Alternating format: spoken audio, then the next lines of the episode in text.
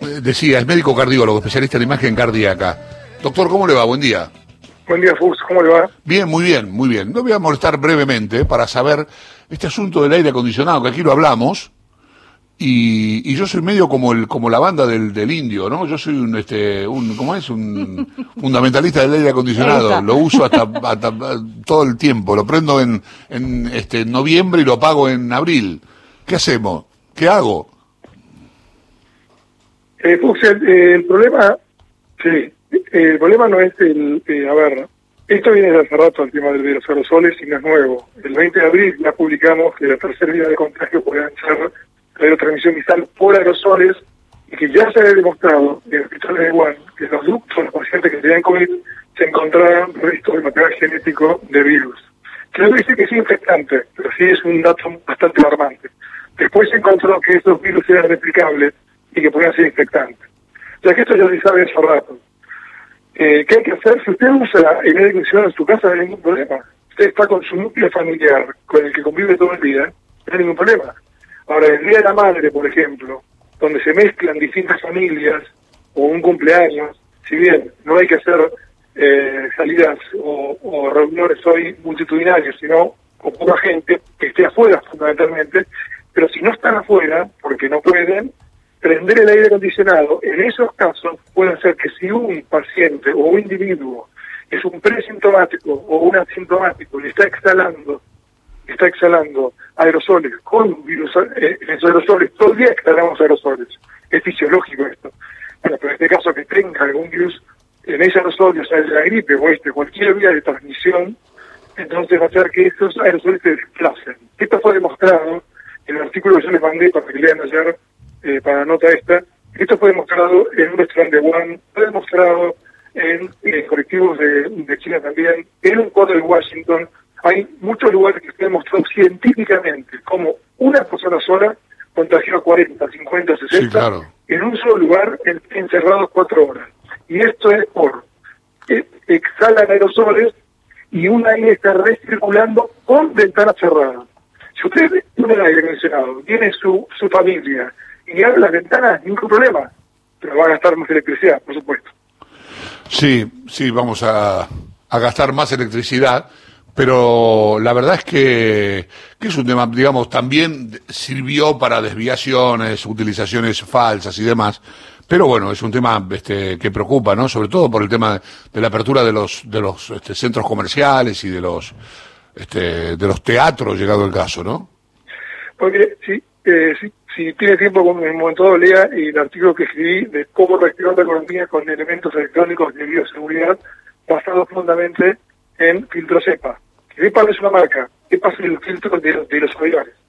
Hicimos una investigación, si bien yo soy cardiólogo, pero usted sabe bien, Fuchs, durante cuatro o cinco meses todas las especialidades generan COVID, hemos trabajado mucho menos, con lo cual me dediqué a esto porque me parecía que se estaba escapando a la humanidad en el contagio. El contagio no era, como estaba diciendo, había una vía más, además de las manos y el contagio directo a las metas, por supuesto. Entonces, esta es la vía de los aerosoles. Entonces, hicimos una investigación acá con nuestra aerolínea y vimos que entre abril y marzo, cuando trajeron 850 horas de vuelo, perdón, con 260 tripulantes de cabina que trajeron repatriados con COVID de las ciudades más calientes en ese momento, que era el norte de Italia, eh, Madrid y Nueva York, hacia Argentina. Esos vuelos de repatriados solamente tuvieron dos contagiados. Entonces ahí uno me, pregunté, y esto hicimos una investigación que no, por, supuesto, porque era hace, hace tres meses, me pregunté por qué pasaba esto. Y todos los que saben de esto, los ingenieros, todo el mundo decía, son los filtros del avión. Entonces la pregunta es, ¿por qué no bajamos los filtros del avión a tierra y abrimos un restaurante o abrimos un, teatro? Mm. Bueno, es una hipótesis, por supuesto. ¿eh? Ahora tiene que venir un ingeniero en ventilación a decirme si ese teatro tiene una circulación de seis veces el aire por hora para que pueda ser abierto, por ejemplo. O sea, lo más importante, es entender que esto no es terreno nada más que de los médicos ni de, ni de los infectólogos. Esto es terreno de un montón de gente más. Ingenieros en ventilación, ingenieros en, en atmósfera, químicos en atmósfera, eh, la gente de este CONICET, que estudia mucho lo que son los contaminantes, los aerosoles, los fluidos respiratorios. Es físico esto. ¿Me entiendes, Puxo, que le digo?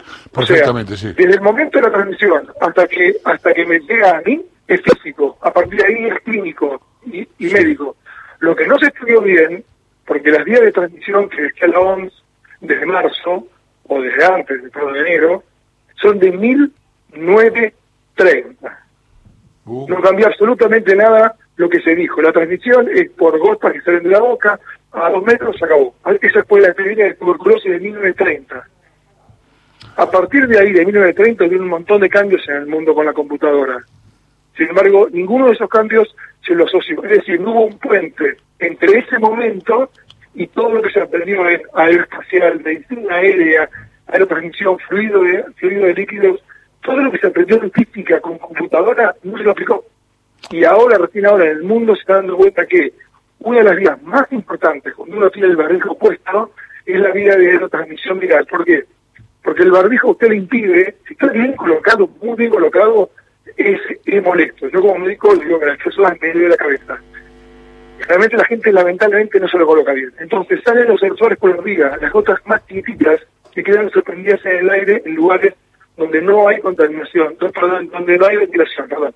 Estas gotitas, o sea, los aerosoles, negar que existen los aerosoles es negar que la lluvia, es imposible.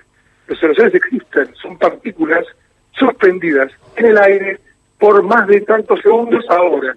Los contaminantes más importantes del mundo, que nos están matando, 4 millones de personas murieron en el mundo según OMS el año pasado, son aerosoles.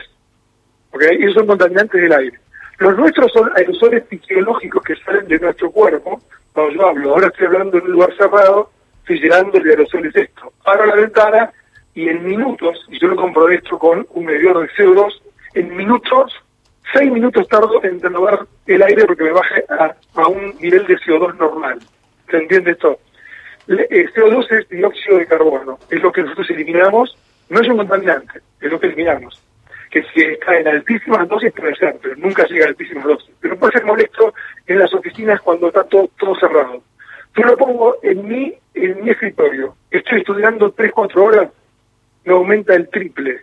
Me llega hasta 1200 contra lo normal es 450. Abro la ventana y genero corriente entre la ventana y otra ventana que queda a 10 metros y baja en 6 minutos a nivel normal. Eso mismo pasa con los aerosoles. Usted en su casa abre una ventana, abre otra ventana, genera corriente y en seis minutos le debería recambiar todo el aire. Muchas gracias, muchas gracias, doctor. ¿eh? Le mando un abrazo. Hasta luego. Hasta luego. Doctor Martín Lombardero, médico cardiólogo especialista en imagen cardíaca.